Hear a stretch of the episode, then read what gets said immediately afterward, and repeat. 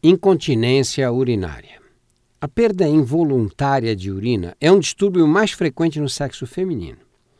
Isso deve acontecer porque a mulher, além da uretra, tem duas falhas naturais no assoalho pélvico, que são o hiato vaginal, por onde sai a vagina, e o hiato retal. O distúrbio perda urinária é classificado de acordo com sintomas. Na incontinência urinária de esforço, o sintoma inicial é a perda de urina quando a pessoa tosse, ri, faz exercício ou se movimenta.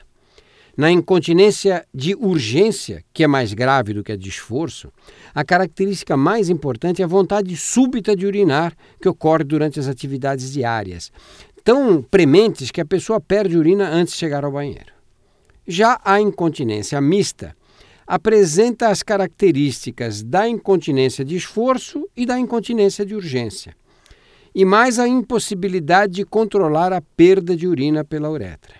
O tratamento da incontinência urinária por esforço é basicamente cirúrgico, mas alguns exercícios ajudam a reforçar a musculatura do, do assoalho pélvico.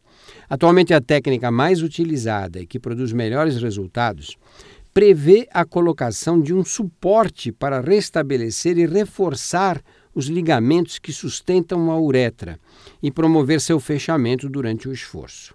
Para incontinência urinária de urgência, o tratamento é com remédios e com fisioterapia. Evitar a obesidade e o sedentarismo, controlar o ganho de peso durante a gestação praticar exercícios fisioterápicos para fortalecer o assoalho da pelvis são medidas que podem ser úteis na prevenção da incontinência urinária.